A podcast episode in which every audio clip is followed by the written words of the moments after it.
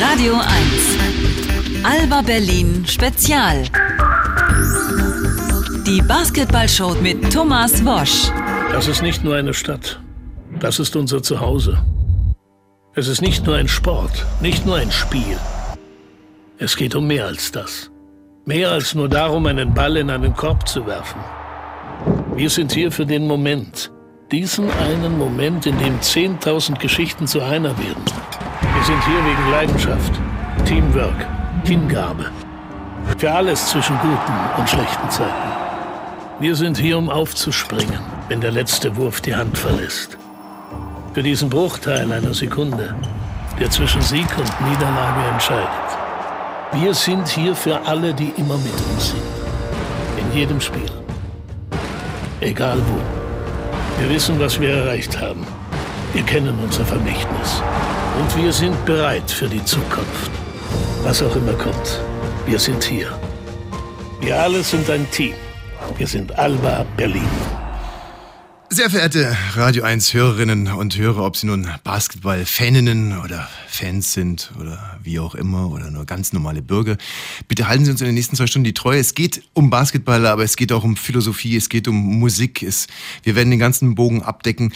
Äh, ein, sagen wir mal, ein Basketballer, der sein halbes Leben lang Basketball gespielt hat, der freut sich auch nicht mehr auf jedes Spiel wie ein kleines Kind und äh, sondern nur auf die ganz besonderen und genauso ist es bei mir auch. Also und das ist eine ganz ganz besondere Sendung.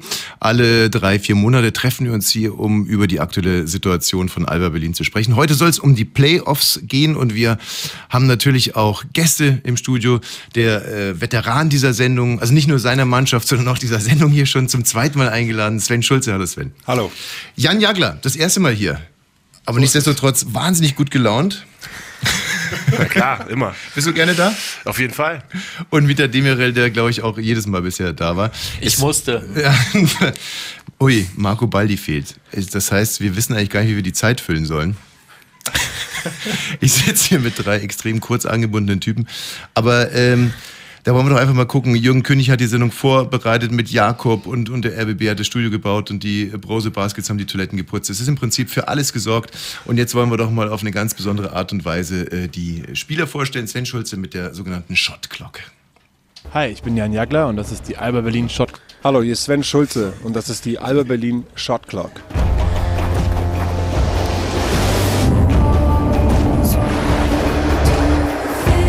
Über wen kannst du lachen? Mich selbst.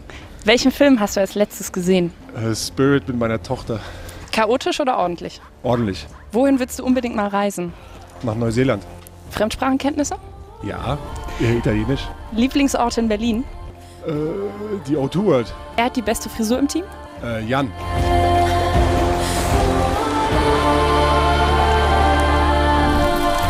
Ja, dann wollen wir doch mal äh, den Mann mit der besten Frisur im Team vorstellen. Jan Jagler. Oh, gerne mal kommt eine Streuen. Die Sendung ist so schnell, ne? Ja, es ist ein Fastbreak nach dem anderen, der rollt über unseren Techniker hinweg. Hi, ich bin Jan Jagler und das ist die Alba Berlin Shot Clock.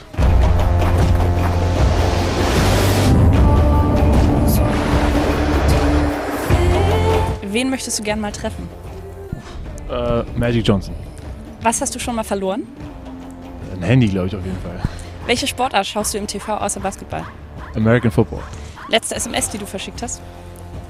Äh, an meine Frau vorhin irgendwas Wichtiges. Fremdsprachenkenntnisse? Äh, Englisch und ein bisschen Spanisch. Langschläfer oder Frühersteher? M- Eher früh. Tee oder Kaffee? Kaffee, auf jeden Fall. So, wir haben ähm, darüber hinaus Musikwünsche von Jan, Mietert und Sven. Und wir haben Hörerfragen. Sie waren ja aufgerufen auf Facebook und wo nicht überall wir aktiv sind, sich mit Fragen zu beteiligen. Soll ich mal direkt die erste hier? Ein Joel S. Punkt, äh, hat geschrieben. Und er schreibt, kann mich nicht erinnern, jemals zuvor so oft Alba-Spieler als Trainingsgäste bei den Nachwuchsteams und Jugendveranstaltungen gesehen zu haben, wie in dieser Saison. Für die Kleinen sind das große Momente. Vielen Dank dafür. Ja. Ist eigentlich keine Frage. Ähm, Mietert, aber es ist lustig, weil das Thema wollte ich auch anschneiden. Hat jetzt gar nichts mit Playoffs zu tun, aber mein Sohn war letzte Woche das erste Mal beim Albertraining und wer kommt vorbei? King. Und es war für ihn ein unglaubliches Erlebnis und King meinte halt so, ja, naja, war gerade in der Nähe, habe ich mal ein bisschen vorbeigeguckt und hat dann anderthalb Stunden mit denen gezockt. Wo sie natürlich schon die Frage auf, steht es bei denen in den Verträgen oder sind die echt zu saunett? Also ich glaube, steht auch in den Verträgen, aber so was ich so mitbekomme und äh, wie wir selbst als Spieler waren, das macht man ja sehr gerne, wenn man junge Leute äh, beim Basketball trainieren und spielen so zuschauen kann, ein paar Tipps geben kann. Mhm. Und ähm, klar hat man, wenn man so viel Training hat, ja, und hin und her reist, hat man am Anfang vielleicht nicht ganz so viel Lust. Wenn man aber erstmal da ist, dann macht das richtig Spaß. Also mit der Jugendarbeit von Alba Berlin haben wir uns in der letzten Sendung ja auch ausführlich beschäftigt und da kann man sagen, da hat sich nichts geändert, da geht der Daumen immer noch steil nach oben. Ähm, wie gesagt, Musiken haben wir mit dabei und da Jan heute das erste Mal da ist, darf Jan sich auch die erste Musik aussuchen. Und ähm, hier, was, was hätten Sie denn gerne? Was hätte ich denn gerne? Habt ihr alles da? Ja, natürlich haben wir alles da. Ja, dann Bis auf diesen dubiosen. Titel von Bob Dylan. Dann gehen wir mit Zach Brown Band. Zach Brown and Chicken, Chicken Fried. Chicken Fried. Chicken Fried für Jan. Und dann legen wir los. Stark. Maybe the final time we'll see Tim Duncan going head to head with Dirk Nowitzki. So, wir machen einen kleinen Schlenkerer weg von Alba Berlin hin zu äh, den Mavs aus aktuellem Anlass. Das Spiel 7 gestern, wer hat's gesehen? Nein? Doch, im Flugzeug äh, das Ende der ersten Halbzeit. Ja, gab's gestern einen Livestream mit Buschi und eurem ehemaligen Bundestrainer Dirk Baumann. Ihr habt es ganz gut gemacht. Ähm, guckt ihr nie NBA, Sven? Du? Doch, ich gucke mir ab und zu die Highlights an. Mhm. Und so ein ganzes Spiel langweilt, oder? Ja, das dauert mir zu lange, ja. Stimmt, das ist, laut, äh, das ist ätzend lang teilweise irgendwie, ist mir letztens auch aufgefallen. Jan, hast du irgendwie ein spezielles Team oder? Ich gucke eigentlich fast gar kein NBA, muss ich ehrlich sagen. Ähm, Dann muss ich euch jetzt mal ins Thema bringen. Also äh, sind gerade die Finals, nicht die Playoffs. Und die Mavs sind gestern ausgeschieden. Äh, Mieter hat es ja gesehen. Jetzt, ihr habt ja alle, ihr habt alle Dirk Nowitzki kennengelernt, habt mit ihm gespielt, vielleicht sogar auf dem Zimmer gepennt oder so. Ist da so ein gewisser Stolz auch mit dabei, wenn der das reißt da drüben? Definitiv, ja. Also schon. Also man fiebert mit ihm mit. Aber es äh, geht nicht so weit, dass du dir dein Spiel angucken würdest. Nee, das habe ich mal gemacht, aber wie gesagt, nee, das dauert mir zu lange, ist zu spät und da sind die Timeouts zu lange und die Halbzeitpausen und die Fernsehpausen und. Dann Dirk macht einen ja teilweise echt wahnsinnig, äh, weil er ja gerne mal irgendwie in der ersten Halbzeit irgendwie so 0 von 9 hat oder 0 von 10 hat, um, um dann im letzten Viertel als ganz anderer Mensch aufzutreten und die Dinge irgendwie äh, in Reihe reinzusensen. Äh, zu sensen. und die Leute fragen sich, warum ist das so? Gibt es da irgendeine Erklärung, Jan, du als Spieler? Och, naja, manchmal braucht man ein bisschen länger, um ein Spiel zu finden. Also, Warum denn? Also Sven braucht zum Beispiel nie lange. Nee, Sven ist, äh, ist ja auch die Mikrowelle. Also wenn er reinkommt, dann ist er heiß. Ähm, nee, also ganz unterschiedliche Situationen. Also wie gesagt, der eine braucht eben ein paar Minuten, um erstmal sein so die erste Müdigkeit rauszukriegen. Der andere, ja, braucht erstmal so ein bisschen im Spiel anzukommen und ähm, klar, wenn man dann erstmal ein, zwei getroffen hat, wird sowieso immer alles einfacher. Und von daher ist es natürlich auch so, dass wenn du dann so einen Star wie Nowitzki hast, der dann auch eben seine 15, 20 Dinger nimmt, ja, der, der hat dann auch nicht so den Druck am Anfang. Der schießt dann halt mal vier, fünf daneben, um mal so ein bisschen die, ja, alles einzustellen und dann, wenn es dann drauf ankommt, dann fällt halt alles rein. Und wenn man dann so in dieser, in dieser Zone ist, wie man sagt beim Basketball, dann, äh, dann trifft man dann irgendwann sowieso alles. Mietet, was ist der große Unterschied? Wird ja auch immer wieder so verglichen. Wer von äh, den Alba-Spielern könnte jetzt in der NBA spielen? Äh, kann Redding das? Kann der das? Kann jener das?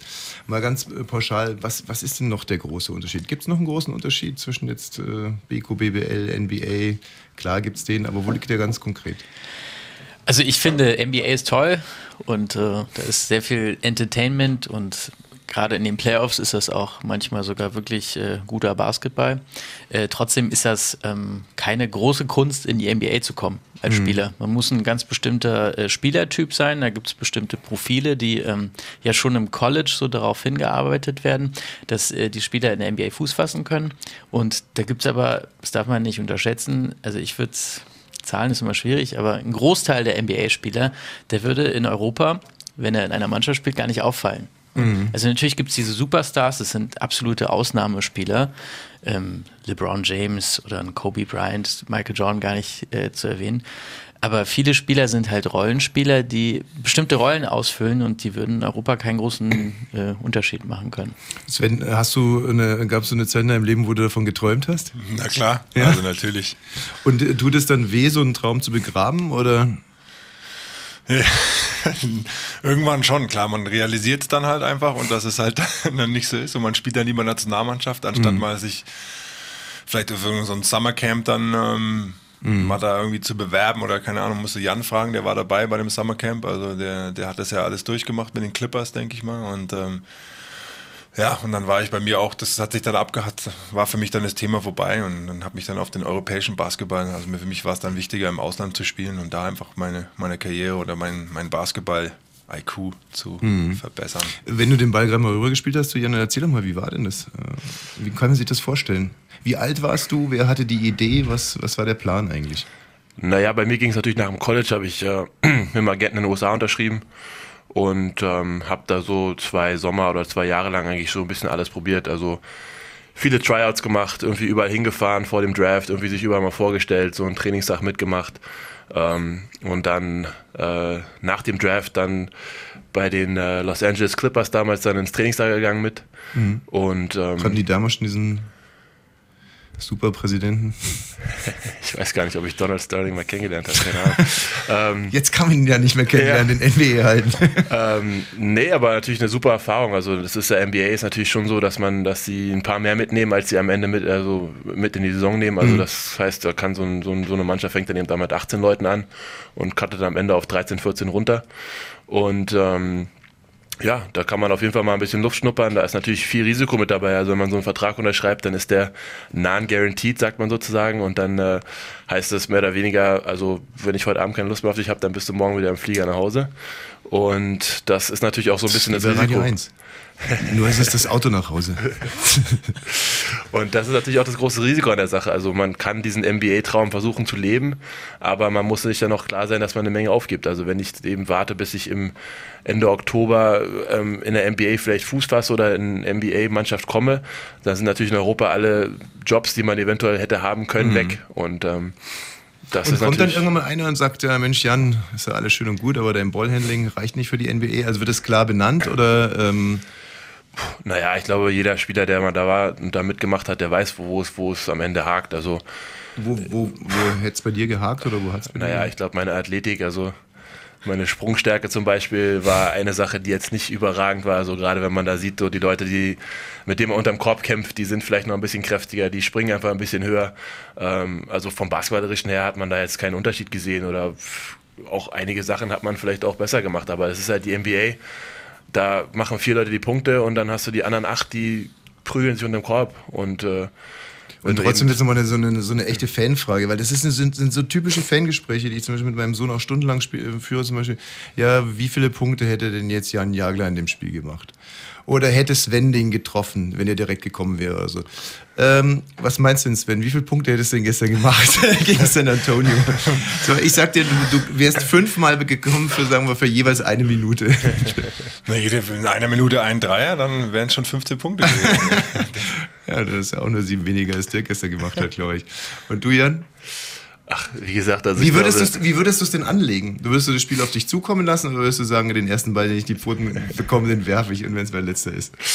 Naja, klar, ich meine, wenn es darum geht, irgendwie einen Vertrag zu bekommen und sich da zu etablieren, dann musst du natürlich mehr oder weniger den ersten raufholzen und äh, anders geht's natürlich nicht. Also da, wenn, du da, wenn du da lange wartest, ein Spiel auf dich zukommen lässt und dann zwei Angriffe später wieder auf der Bank sitzt, dann hast du deine Chance vertan und von daher, klar, wenn du da drüben eine Chance hast, dann musst du, musst du alles hochjagen, was in die Hände fliegt. Mietet, war es bei dir mal knapp als Spieler? Nö. Mal, Wieso? Du wärst so ein Tony Parker gewesen. Ja, aber Der diese- Tony Parker deiner Zeit. Diese Tony Parkers gibt es halt ganz viele in der NBA. Mhm. Kleinere Spieler. Große Spieler mit einem Wurf gibt es nicht ganz so viele, aber Mhm. wie Jan das gerade schon beschrieben hat, ähm, die Athletik ist da schon sehr, sehr wichtig. Ja, und da du jetzt irgendwie dann quasi auch die Karriere nach der Karriere so großartig eingeläutet hast, ist es, glaube ich, auch echt scheißegal, oder? Ich glaube, schlimmer ist es, wenn man dann irgendwie mit 50 noch da sitzt, von der Stütze lebt und sich sagt, mein Gott, hätte es doch in die NBA, NBA gereicht. So, ähm, abschließend noch, wer, äh, wer holt den Ring dieses Jahr? Eine Idee? Wer wird Meister in Ich Amerika? würde sagen, dass Miami doch das am Ende vielleicht da schon wieder Okay, macht. einmal Miami, Jan, Ich hoffe, egal wer, Hauptsache nicht Miami. weil, Ich weiß nicht, ich mag die irgendwie nicht. okay, Mietet. Ich mag San Antonio total, auch wenn sie Dallas besiegt haben. Wirklich? Ja. Wieso magst du Tim Duncan gerne? Nö, ich finde die Art und Weise, wie sie spielen, ist halt so Mhm. Mannschaftsbasketball und ähm, macht Spaß zuzugucken. Super, dann hätten wir das auch geklärt und werden uns jetzt nur noch Alba Berlin widmen, uns äh, insbesondere auch den Liedern von Alba Berlin und da haben wir noch einen auf der Liste von, also mindestens einen auf der Liste von Jan Jagler und äh, das sind Reimemonster, beziehungsweise das Afrop mit Reimemonster, ne? so rum eigentlich. Gamma, bist du bereit? Unser Techniker hat's im Griff. Seite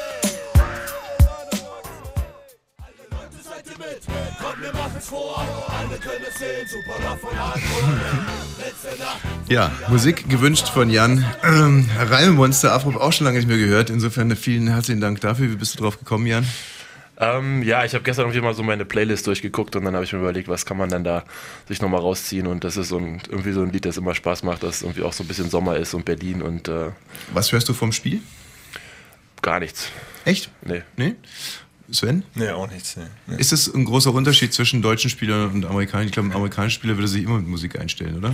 Ja, also bei mir ist es so, ich, pff, ich habe das früher mal gemacht, aber ich habe gemerkt, dass ich das so, desto weniger Konzentration ich so die letzten Minuten vorm Spiel aufs Spiel lege oder wenn ich irgendwie noch ein Buch lese oder so, desto relaxer gehe ich auch dann meistens rein und desto, desto besser geht es irgendwie. Also ich mache das nicht, wenn man sich jetzt so extrem so davor abhypt oder wie auch immer und dann eigentlich schon fast übermotiviert in so eine Spiele reingeht und deswegen bin besonderes ich eher so ein Ritual? bisschen auch nicht. Also eigentlich, ich habe so meine Zeiten klar. Also ich sitze so bis ungefähr, weiß nicht, Stunde 15 vor dem Spiel, sitze in der Kabine, dann fange ich an, mich umzuziehen. Dann mache ich nochmal eine Runde Krafttraining und dann habe ich meine Wurfserie, in die ich schieße. Und dann geht's los. Sven, Ritual? Auch nicht wirklich, nee. Man, ich komme in die Halle, ich mache natürlich so ein bisschen meine Übungen vor, dass ich warm werde, dass dir der Körper ein bisschen in Schwung kommt und dann versuche ich auch einfach mich mit meinen Würfen auf vorzubereiten und, dann- geht Dass es man sich vorm Spiel warm macht, ist ja klar. Irgendwie, das ist eigentlich nicht schwer. Aber wie ist es denn eigentlich, wenn man, sagen wir mal, schon so 14, 15 Minuten auf der Bank gesessen ist? Wie macht man das? Ständiges Beine wackeln oder ähm, das stelle ich mir echt hart vor. Nee, also ich, ich bin ja Ich meine, für so einen jungen Spieler wie dich natürlich kein Problem, Sven, aber. überhaupt nicht. Aber ich bin ja doch einer, der des Öfteren mal aufspringt und mitfiebert und dann dabei ist. Und Ach, deswegen machst du das? ja, genau, dass ich warm bleibe. Nee, weil ich glaube, also ich könnte mich auch nicht irgendwie aufs Fahrrad setzen oder dahinter. Das wäre so gar nicht mein Ding. Ich weiß, ich glaube, ich habe Jan sogar mal gesehen, oder? Du warst doch mal in München auf dem Fahrrad gesessen hinten. Ja, in München hat das manchmal ein bisschen länger gedauert, bis ich wieder reingekommen bin und dann habe ich mich schon mal auch aufs Fahrrad gesetzt. Ja. Hat nicht Patrick irgendwie während den Playoffs sich ein Fahrrad da reingestellt, weil er verletzt war und dann irgendwie in der Kabine geradelt ist, um irgendwie bei der Mannschaft zu sein, dass er vorm Spiel immer, oder ist das eine Legende aus dem Plätzinger Buch? Da stand zumindest drin, äh, Patrick war verletzt und dann hat er sich am Fahrrad da in die Kabine reingestellt und ist immer schön geradelt, dass die Mannschaft ihn auch sieht, dass er Kapitän am Arbeiten ist. Also das stimmt schon, da steht ein Fahrrad und äh, Patrick Aber Patrick saß nie drauf. doch bestimmt. So, ähm, hier noch eine Hörerfrage kurz vor den Nachrichten, weil die passt ganz gut zu dem Thema, was wir jetzt gleich äh, beackern werden. Und zwar seid ihr mit Ulm als ersten Playoff-Gegner zufrieden? Ja, Mieter, da bist du natürlich der Ansprechpartner der ersten. Ja, eigentlich muss man ja die Spieler fragen. Nee, grundsätzlich in den Playoffs, man kann sich ja da nicht viel aussuchen. Die Ulmer sind aber wirklich eine brandgefährliche Mannschaft. Und ähm, also manchmal, bevor der erste Pass gespielt wird, äh, geht der Ball schon auf den Korb. Das ist schwierig, sich darauf ein, äh, darauf einzustellen. Deswegen ist das in den Playoffs wirklich gefährlich. Wir müssen uns hundertprozentig da vorbereiten. Das ist natürlich dann irgendwie doppelt wertvoll, dass man einen Pokal gewonnen hat und äh, gegen Ulm auch äh, gewonnen hat. Sven, da kann man sowas dann wieder abrufen? Oder ist es eher so ein Albtraum, wenn, äh, wenn Günther die ersten fünf Dreier trifft? Na, wenn er sie am Anfang nur trifft, ist ja okay. Wenn er am Ende dann keine Lust mehr hat oder dann keine Puste, dann ist es ja. Nee, aber ich glaube, es ist ein Vorteil, dass wir gegen Ulm natürlich im Pokal gewonnen haben und auch vielleicht auch gut, weil wir wissen, dass die heiß werden. Und ähm, Insgesamt, glaube ich, Dreimal, dreimal in der genau, Saison. dreimal in haben der wir einmal Saison. eine ungleiche Klatsche bekommen, die Ulmer. Ja, insofern, äh, das könnte doch ganz nett werden. Wie genau das angegangen wird, erfahren wir gleich nach ein bisschen. Radio 1. Alba Berlin Spezial. Die Basketballshow mit Thomas Wosch. Sven Schulz ist hier im Studio, Jan Jagler und Mietat Demirel und wir reden über die Playoffs. Der erste Gegner ist Ulm und äh, wurde gerade schon kurz angerissen, dass man ja den Pokal geholt hat und Ulm bezwungen hat und auch in der Liga zweimal. Aber das mit dem Pokal haben wir jetzt eigentlich fast ein bisschen schnell abgehandelt, dafür, dass es echt so ein geiles Wochenende war. Also für mich äh, jetzt eigentlich eines der schönsten dieses Jahr. Äh, da lag irgendwie ein ganz besonderer Zauber in dieser Stadt in Ulm. Ging euch das auch so oder? Ja, das war schon, ich glaube, für jeden, der da mit war, ähm, war das schon ein besonderes Erlebnis. Ja, ne? aber ich finde wirklich, das war irgendwie so eine ganz besondere Stimmung. Die Fans haben sich auch wahnsinnig gut verstanden, was ja auch manchmal irgendwie ätzend sein kann. Also ich kann es nur von meiner Sicht erzählen. Wir sind ganz gemütlich runtergefahren mit dem Auto, haben uns dann im Hotel ein Fahrrad ausgeliehen, sind dann in den Biergarten geradelt, dann in die Halle geradelt und dann war es natürlich einfach saugeil, wie ihr gespielt habt. Und auch gerade ihr beide, ne? Sven hatte im ersten Spiel, glaube ich, eine ganz wichtige Szene. Äh, Wenn nicht alles täuscht, oder? Da war doch ein ganz wichtiger Dreier mit dabei. kann sein, ja. Einer von den vielen. Aber ist. aber ähm, Sven, jetzt mal ganz gezielt. Gibt es sowas wie, dass da einfach mal, dass da irgendwie so alles passt und war das an diesem Wochenende so? Das Wetter war irgendwie geil, das Hotel war schick, finde ich, die Halle war super. Oh, definitiv, ja. An dem Wochenende war es ähm, wirklich top. Also man kann es nicht, nicht, ähm, nicht besser machen oder hätte es nicht besser machen können. Dass wir dann Bamberg, also so weghauen dann und, und wirklich so souverän gespielt haben und dann halt natürlich auch noch gegen die Ulmer und dass so alle sich gegen die Bayern, auch die Fans so äh, in der Halle gegen Bayern waren und, und alle so verbündet haben und so und dann die gelbe Wand, die Fans von uns da waren und es war wirklich, also wirklich Gänsehaut-Feeling an den beiden Tagen und ähm, ja, und dann den Pokal am Ende dann in die Luft zu heben. Jan, ihr habt auch ganz schön gefeiert, habe ich mir sagen lassen. Ja, auf jeden Fall. Also, ich meine, der Titel. Da kursiert ein Video. Also natürlich nicht von dir. Der, nee, sowieso nicht. Ähm, ich glaube, Mietert war da im Vordergrund. Ich konnte Äh, gar nicht mehr sprechen. Ich weiß nicht. nee, aber das ist auch, ähm, also ich muss ganz ehrlich sagen, ich weiß noch, den ersten Titel, den ich gewonnen habe, den haben wir nicht gebührend gefeiert. Und das war, da waren wir irgendwie alle jung und da war so ein bisschen, naja, wie feiert man sowas überhaupt und äh, lässt man wirklich jetzt da die Emotionen freien Lauf und ich habe das irgendwie danach immer so ein bisschen bereut, also dass ich dann äh, wirklich da nicht wirklich alles gegeben habe. Und ähm, Beim Feiern oder beim Feiern, nee, beim Feiern, auf jeden Fall beim Feiern. Und habe dann wirklich die, die nächsten Titel dann noch, also wirklich einfach richtig auf die Kacke gehauen. Also weil es einfach wichtig ist, dann da wirklich Vollgas zu geben. Und das ist so eine Sache, die, die passiert eben nicht so oft. Und ähm, da muss Von, man. Stefan, von Steffen Hamann gibt es ja die Anekdote, dass er das erste Mal einen Pokal geholt hat, damals mit Alba auch in, äh, in Hamburg. Ich war natürlich auch vor Ort. Ne? Und er dann total sauer war, weil er gesagt hat, ja, jetzt holt er das erste Mal den Pokal und keiner will mit mir feiern. Irgendwie Jenkins ist einfach duschen gegangen, irgendwie hat er keinen Bock. Äh, erstens stimmt es und zweitens, wo, warum war es dieses Jahr anders? Wie das? Ja, wenn man mal so zurückblickt, wo wir im letzten Sommer standen ähm, und dann halt auch äh, die Jungs, die da zu uns gekommen sind und täglich ähm, sich wirklich abrackern und ähm, sich nie irgendwie auch zufrieden geben, natürlich die Coaches auch nicht. Und ähm, die Jungs haben sich das alles ähm, erarbeitet, haben selbst sehr viel investiert, sind zusammengekommen als Mannschaft immer weiter zusammengerückt, durch dick und dünn ge äh, gegangen, wie man so schön sagt. Und wenn man sich dann auch noch ähm, halt so für so einen, mit so einem Titel belohnt, da brechen dann schon mal so die Dämme. Ne? Und äh, das ist auch richtig so, weil man kann sehr schwierig über neun, zehn Monate die Spannung immer so hochhalten. Und äh, Ich meine, dass Radosevic sogar geweint hat. ja, Auf dem einen oder anderen Foto sieht es so aus, als wenn er geweint hätte. Wie geht's ihm überhaupt? ganz gut. Der hat ähm, jetzt am Wochenende schon ein bisschen was in der Halle gemacht. Und ähm, der Fuß hat ganz gut reagiert. Trotzdem müssen wir abwarten, wie es morgen oder die nächsten Tage wird. Eine Sache hat mich übrigens wahnsinnig geärgert, aber es hat gar nichts mit euch zu tun, aber ich muss es trotzdem mal loswerden. Und zwar Journalisten. Journalisten sind manchmal sowas von saudoof. Da gab es ja das Spiel um Platz drei. Dann heißt es immer, ja, braucht keiner die Spiel um Platz drei, haben die goldenen Ananas und bla, bla. Die Spiel war so geil zwischen Bayern und Bamberg und Bayern und man hat's, äh, Pesic wollte wirklich gewinnen. Man hat ihm das echt angesehen und die haben wirklich gekämpft. Es war ein großartiges Spiel um Platz drei. Und da kann man wieder sehen, dass die Sportler manchmal doch ein größeres Herz haben als die Journalisten. Also wirklich jetzt mal, wenn man das Spiel gesehen hat, es war ganz, ganz großer Sport und ich finde an alle Kollegen, was soll immer dieser Scheiß? Man macht sich doch selber schlecht damit, ja. Braucht keiner dieses Spiel und geht nur um die goldene Ananas. Sportler wollen manchmal auch gewinnen, Sven, oder? Ja, aber um 12 Uhr mittags dann, nachdem man das Halbfinale verloren hat am Tag vorher, dann ja, ich denke, die beiden Mannschaften waren hoch motiviert, dann nochmal zu zeigen, dass, äh, dass da noch was zu holen ist um Platz 3 und 4. Aber Wie ja, motiviert war Bayern gestern eigentlich? Zum Thema Freundschaftsspiel. Ich, ich dachte, die waren schon motiviert, weil wir haben ja in, in Berlin haben wir denen eine ganz schöne Klatsch gegeben und ähm, ich war auch überrascht, dass dann, äh, dass wir doch das Spiel so dominiert haben, bis auf vielleicht eine Phase in der, im zweiten Viertel und ähm, beide Mannschaften wollten es gewinnen. Ich denke, die- der das Pesic auch, aber wir waren einfach in dem Tag gestern einfach ein bisschen, bisschen besser. Jan, Pesic ist dein Schwiegervater, oder? So ist es. Dann kennst du ihn ja. Meinst du, dass der so ein Spiel durchwinkt? Niemals. Niemals. Und wie, wie erklärst du dir denn die Leistung von den Bayern gestern? Weil das war schon irgendwie ein bisschen dünn. Also zumindest schwer zu sagen jetzt, aber im Fernsehen kam es echt ein bisschen dünn rüber. Ja, ich glaube, dass wir ähm, da uns selber angucken müssen. Ich glaube, wir haben hervorragend gespielt. Ich glaube, wir haben vor allem defensiv wirklich das Konzept umgesetzt, das wir, das wir spielen wollten. Haben sie eigentlich aus allem rausgenommen, was sie, was sie gerne tun.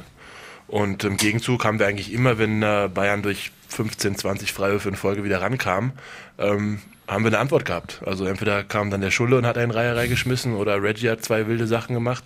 Also es gab immer eine Antwort. Und ähm, ich glaube, die Bayern haben zu sich zu keinem Zeitpunkt wirklich in der eigenen Halle so wohl gefühlt, dass sie gesagt haben, das Ding holen wir heute.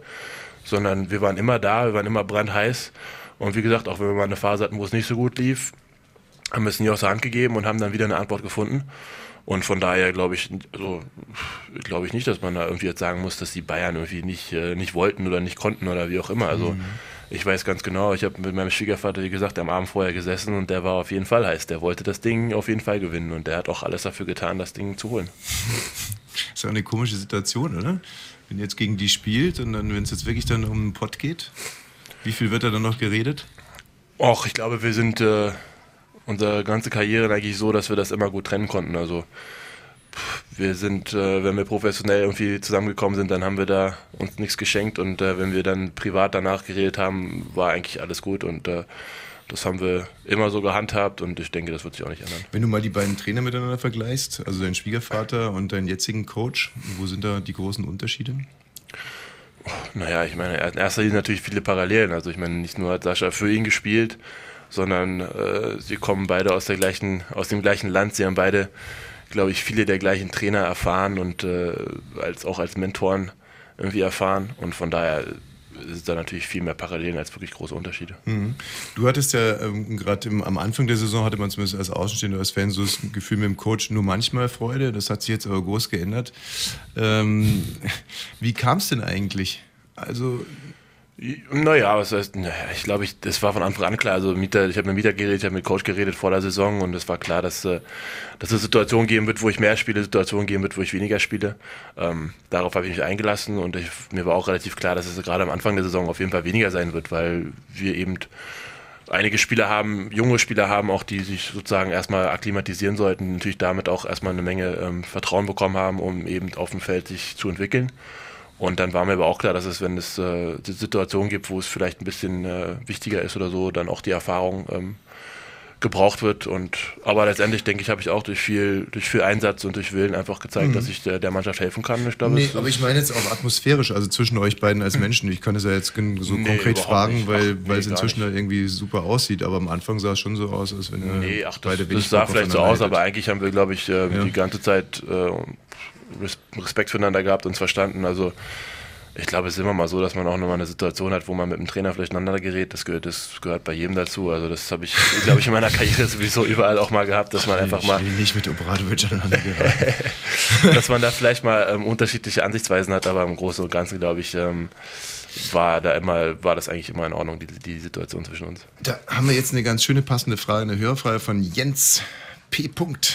Und ähm, der schreibt, soweit ich weiß, läuft der Vertrag von Sascha Obradovic zum Ende der Saison aus. Ich habe noch nichts von einer Verlängerung gehört. Muss ich mir Sorgen machen, Mieter? Von der Verlängerung habe ich auch noch nichts gehört. Also er braucht sich keine Sorgen machen. Mhm.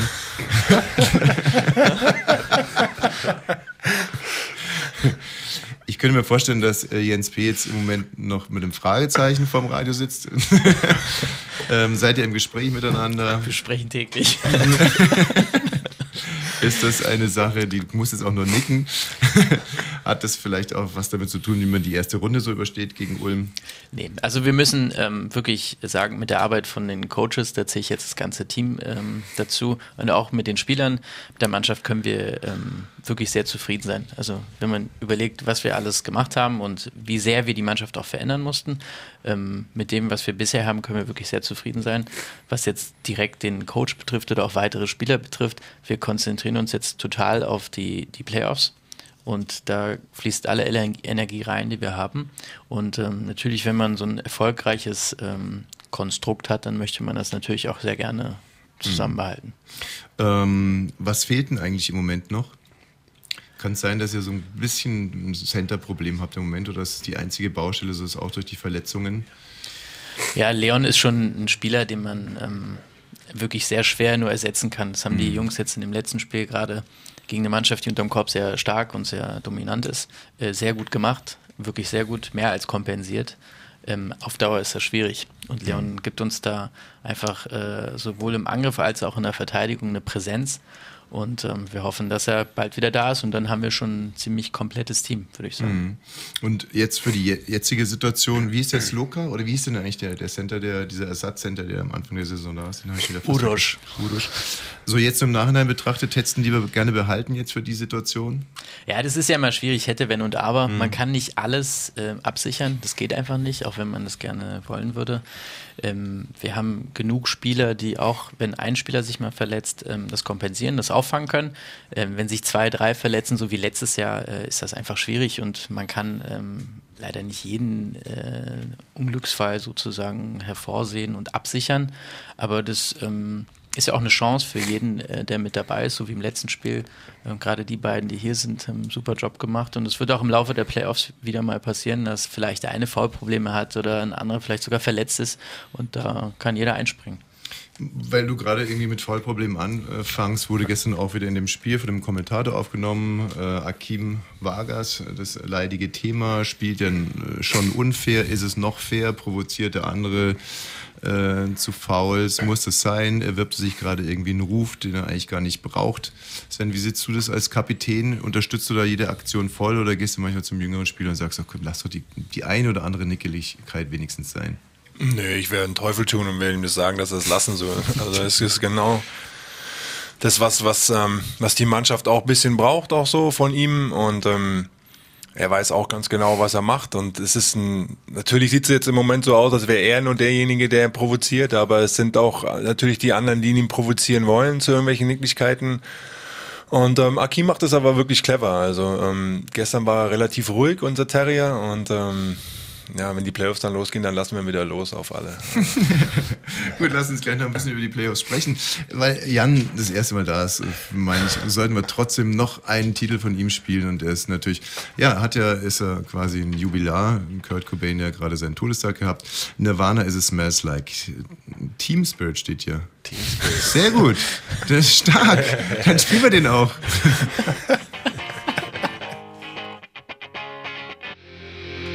Ja, unsere Alba Berlin Spezialsendung hier mit Sven Schulze, Jan Jagler und Mita Demirel und, und, und Jürgen König. Das ist wirklich eine der, der älteren Redakteure, die wir haben, die hier gerade wirklich über sich selber hinaus wächst. Als wir gerade über die Vertragsverlängerung von Obradovic gesprochen haben, da ist er rausgerast, hat irgendwo einen Laptop aufgetrieben, wie er es auch immer gemacht hat und surfte dann los und in den Untiefen des Netzes hat er wirklich einen passenden Ton gefunden. Danke, Jürgen. Und hier der Coach selber zu seiner Vertragsverlängerung, Obradovic. There were not, you know, any co- conversations. We are, we are all focused on, on the playoffs. I hope if they if they want me, you know, like they'll talk. If they don't, you know, they don't. I mean, okay, I, I feel comfortable here. Ah, Ich liebe dieses Flugzeugentführer-Englisch. Also, Sie haben ähm, äh, noch keine Gespräche geführt, aber äh, er fühlt sich sehr wohl hier und geht mal davon aus, dass es so weitergeht. Thank you, Jürgen. Jürgen. So, ähm, Ulm, äh, wie gesagt, der erste Gegner in den Playoffs und es geht zu Hause los und zwar in der Max-Schmeling-Halle am kommenden Samstag. Warum eigentlich Max-Schmeling-Halle? Weil in der O2 World Cirque du äh, Soleil Cirque ist. du Soleil, Sven weiß es. Mit seinen Kindern, an welchem Tag bist du? Jetzt stell dir mal vor, es wäre die jährliche Militärmarschparade in der Max-Schmeling-Halle gewesen. Zu dem Zeitpunkt, wo wären wir dann hingegangen? Die Sömmering-Halle. Nee, aber ich finde es großartig. Ich finde es eigentlich ganz, ganz toll, ab und an mal so ein, zwei Jahre, äh, ein, zwei Spiele im Jahr in die Max-Schmeling-Halle zu gehen. Das letzte war ja auch sehr erfolgreich.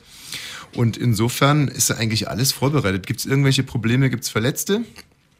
Jetzt für, In der Max-Schmeling-Halle. für die Spiele gegen Ulm? Sind alle fit, Sven? Na, bis auf Leon sind alle fit, ja. Und der stößt dann wann dazu? Na, kommt ganz auf an. Also ich denke mal dann erst, wenn wir dann die erste Runde überstanden haben, hoffentlich. Ja, natürlich wird die überstanden. Ja, alles andere wäre wohl ein Witz. So, jetzt gucken wir mal hier auf den Playoff-Baum. In der unteren Hälfte spielt Bamberg gegen Artland. Da, Jan, Ja, also ich meine, Bamberg mit Heimrecht ist natürlich der Favorit, aber ich glaube, Adland hat äh, schon sehr viele gute Spiele gemacht. Ich glaube, sie haben ein bisschen unkonstant gespielt die Saison, aber ich glaube, sie haben immer wieder mal ein, mal ein wildes Ding rausgehauen. Also in München gewonnen zum Beispiel auch und äh, von daher weiß man nicht, wenn du zwei zu Hause gewinnst und dann eins unterwegs klaust, von, dann bist du weiter. Also relativ Wie- einfach eigentlich. wie ist eigentlich besser, Sven? Oder wie hättest du es lieber? Hättest du gerne eine enge Serie gegen Ulm? Maximal Spiele und keine Pause und dann weiter oder lieber so ein 3 zu 0 Ding und dann ein bisschen die Füße hochlegen? Boah, schwer zu sagen. Also ich weiß, das Jahr äh, 2010 haben wir ja in allen Viertel, Halb und Finale fünf Spiele gespielt. Mhm. Da war die Saison auch nicht so lange, wie sie jetzt diese Saison war, mit den ganzen Eurocup-Spielen und so. Also es kommt ganz drauf an. Man, klar ist es, der Spielrhythmus ist schon, schon wichtig, den beizubehalten, aber ich glaube, das würde auch ganz gut tun, ein paar Tage Pause zu haben und zu regenerieren. Da man ganz Also wenn man jetzt zum Beispiel mal eine Anleihe nimmt beim Fußball, da war es für Bayern sicherlich äh, ein großer Nachteil, dass sie so schnell Meister wurden. Nicht? Und beim Tennis ist es auch so, dass ganz oft wirklich, dass ganz oft äh, Spieler ein großes Turnier gewinnen, die sich in den ersten zwei Runden richtig schwer tun. Und die, die irgendwie am Anfang so 13-0 Sätze machen, dann halt irgendwie Probleme bekommen, wenn es die ersten Probleme gibt. So, also, aber da sind wir uns jetzt mal einig, dass es wahrscheinlich schon Bamberg werden wird und hier oben Alba ist eh klar. Dann haben wir hier mh, auf der anderen Seite oben Bayern und Ludwigsburg. Ludwigsburg ist eine Mannschaft, die ich eigentlich ganz gerne mag, aber Jan, wird es da reichen gegen die Bayern?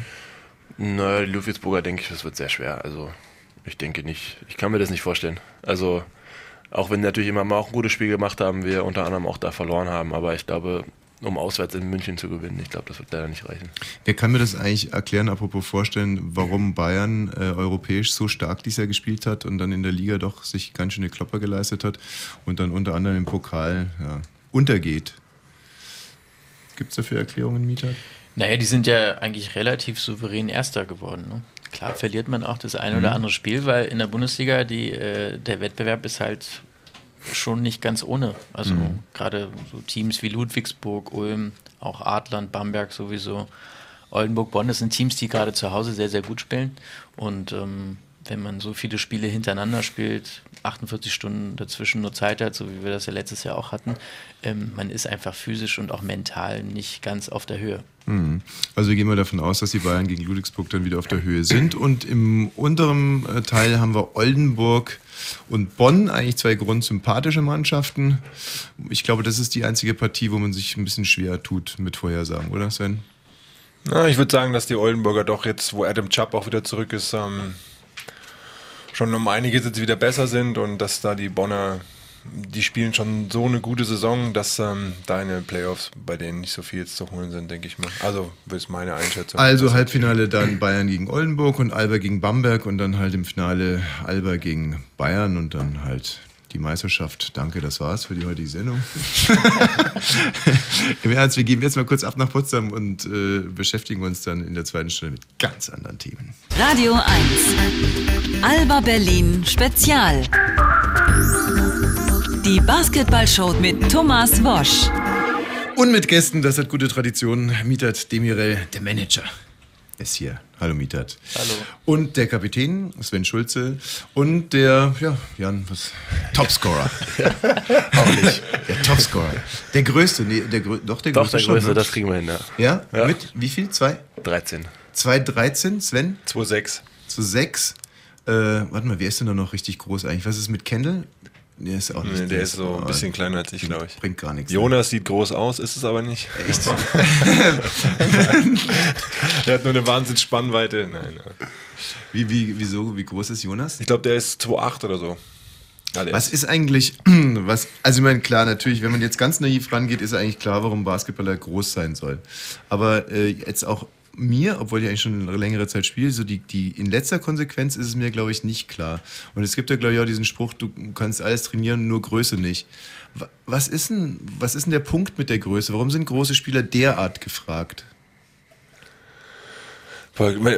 Weiß ich nicht. Also, wenn man Jan zum Beispiel anschaut, der muss ja nicht mal springen, um offensiv zu holen. Manchmal ist ja, also. Ja, genau. Also, was ist der große Vorteil eines großen Spielers? Sind es die Rebounds? Also, meine Schnelligkeit ja wahrscheinlich eher nicht so. Naja, ich denke, es hat viel mit Präsenz auch zu tun. Also wenn man einfach unterm Korb zwei Leute hat, die einfach groß nach oben sind und dann auch noch eine große Spannweite haben, das nimmt natürlich eine Menge Platz unterm Korb weg. Das sieht schon auch immer ganz gut aus und äh, lässt vielleicht einige kleinere vielleicht doch zweimal überlegen, ob sie da rein wollen. Aber zum anderen natürlich ist es äh, im Rebound, also weil wenn man eben so viel kämpft unterm, unterm Korb, dann ist halt die Sprungkraft gar nicht mehr so entscheidend oft, weil wenn, wenn wirklich absoluter Körperkontakt ist und zwei versuchen sich hin und her zu schieben, dann, dann springst du nicht mehr nach oben, sondern dann, dann versuchst du einfach nur noch einzuhalten und irgendwie den Ball einzusammeln. Und dann ist natürlich Größe schon auch immer ganz, ganz wichtig dabei. Wie groß bist du, Mietat? Weiß ich gar nicht mehr genau. so 1,80. Ja. Ey, das ist echt Wahnsinn. Ne? Wenn so ein 1,80 Spieler auf dem Feld dann aussieht wie ein Zwerg, muss man wirklich mal so sagen, und dann im, im wirklichen Leben halt dann doch wieder wie ein stattlicher Mann, ne? der Mieter. Meinst du jetzt mich? Ja, ja, wie ein stattlicher Mann. Wie groß bist du eigentlich? 2,3 Meter. Drei. Also, ja, für den Basketball eigentlich fast zu klein. Ne? Mit der Frise aber ein bisschen größer jetzt. oder? ja, ich habe heute in die Steckdose gelangt. Das äh, passiert manchmal. Und äh, wärst du denn, war das dann irgendwie sowas, was dich genervt hat? Wann hast du denn entschieden oder wann hast du dich für den Sport entschieden? Ähm, mein älterer Bruder hat ja Basketball schon sehr früh gespielt. Bei Mhm. dem war das aber eher nur eine Phase. Der hat dann irgendwie Tischtennis und Fußball. Als ich dann wirklich mit Basketball angefangen habe, so in der zweiten Klasse, durch ihn natürlich, äh, hat er schnell gesehen, dass ich besser werde, hat aufgehört, ist dann zu Badminton rübergegangen. Ja. Und ähm, ja, bei mir war das schon in der Grundschule, wobei ich sehr lange auch parallel Fußball gespielt habe. Und äh, hat es dich dann genervt, dass du nicht größer geworden bist? Äh. Hast du immer geguckt und gemessen und. Ehrlich gesagt war das nie ein Thema. Ja? Also für mich jetzt. Ja, ich finde es deswegen so lustig, weil, ähm, also für mich war es echt nicht so lustig, so groß zu sein. Irgendwie, ich war mit 14 schon ziemlich groß und dann, mein Jan wird da wahrscheinlich irgendwie auch ein Lied singen können, die dummen Sprüche die ganze Zeit. Aber jeden Tag mindestens 30. Hey, du Johnny, wie groß bist du eigentlich? Ja, wenn du normal bist, dann bin ich aber fall, weil du der Dachrinne trinken will. So, und ähm, man wird halt die ganze Zeit angestarrt. Also ich zum Beispiel hätte, hätte mich nie getraut, tanzen. Gehst du auf die Tanzfläche, Jan? Boah, kommt schon mal vor, ja. Ehrlich? Doch, ja. Sven? Doch, ja. Ja? Ja. Das ist aber dann wahrscheinlich das, wenn man ähm, durch seine Größe dann so einen großen Erfolg hat, dass man dann einfach das irgendwie in was Positives ummünzt. Ansonsten sagt man einfach nur, ja, wenn ich jetzt als Großer da tanze, gucken alle hin, irgendwie, wenn ich das nicht gut mache. Ja, also als ich jünger war, glaube ich, hatte ich auch ein bisschen Schwierigkeiten, als, als 16-Jähriger dann wirklich auf die Tanzfläche zu gehen. Damals hast du mal auf den Tischen getanzt. Stimmt, ich vergaß oberkörperfrei, war auch noch. Wie ist es heute, wenn jetzt irgendwie, ich glaube, dass die Sendung, oder beim letzten Mal wusste ich es auch, dass relativ viele junge Basketballfans auch zuhören und die diesen Traum ja auch noch im Kopf haben, also das noch zu schaffen. Ähm, zum Thema Größe, was muss man, was kann man denen sagen, wenn die jetzt irgendwie frustriert sind und dann wurde die Knochenmessung gemacht und ah, scheiße, ich werde nur 1,81. Ähm, ist es dann wirklich so, dann sucht ihr eine andere Sportart oder muss man dann sagen, na okay, dann musst halt irgendwie an ganz anderen Skills arbeiten?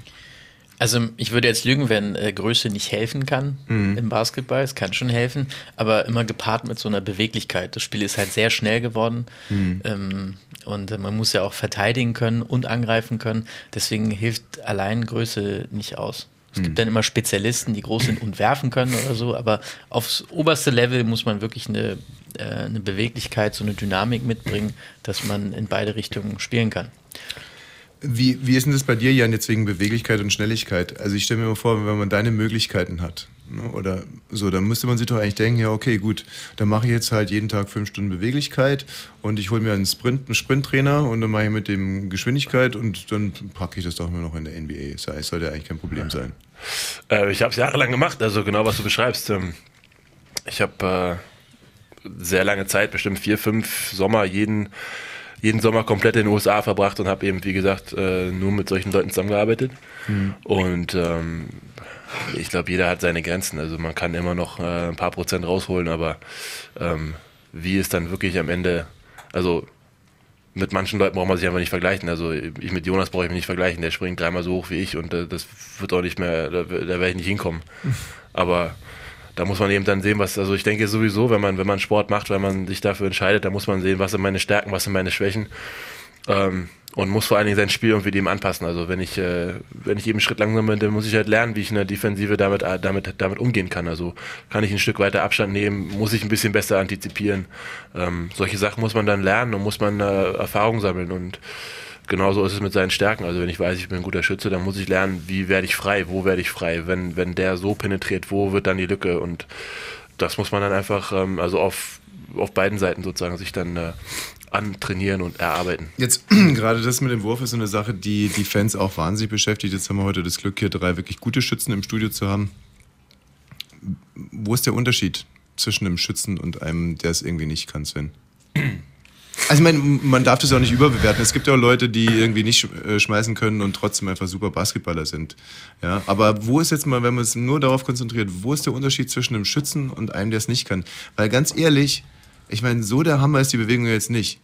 die Knie gehen, durchstrecken und dann irgendwie das Handgelenk abknicken. Das sollte man eigentlich hinkriegen. Es sieht sehr simpel aus, ja. Ja. Aber man braucht auf jeden Fall auch ein bisschen Ballgefühl da- dafür und ähm, man kann ja die Kugel nicht einfach nur zum Richtung Korb werfen mit dieser mit dieser Bewegung, weil du sie gerade beschrieben hast, und ähm, sondern man muss dann auch schon einfach, ja, dieses, man, man übt es ja auch. Also man, man, wenn man dieses Ballgefühl hat und weiß, man hat dann so ein bisschen ein Händchen dafür, dann macht man ja wie viel, keine Ahnung, wie viel Millionen, Hunderttausende von, von, von Trainingsschüssen, Mhm. um dieses auch noch zu, zu spezifizieren. Kommt der, kommt der Korb näher mit jedem Trainingswurf?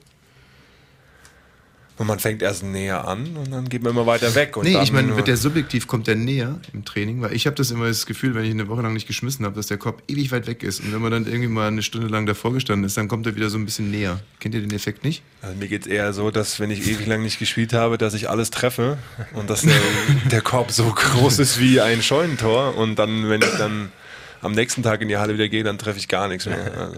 Jan, übst du noch? Also arbeitest du noch an deinem Wurf? Ja, jeden Tag. Ähm, Echt im Sinne von, heute sollte ich mal dies machen und dann jenes machen? Oder?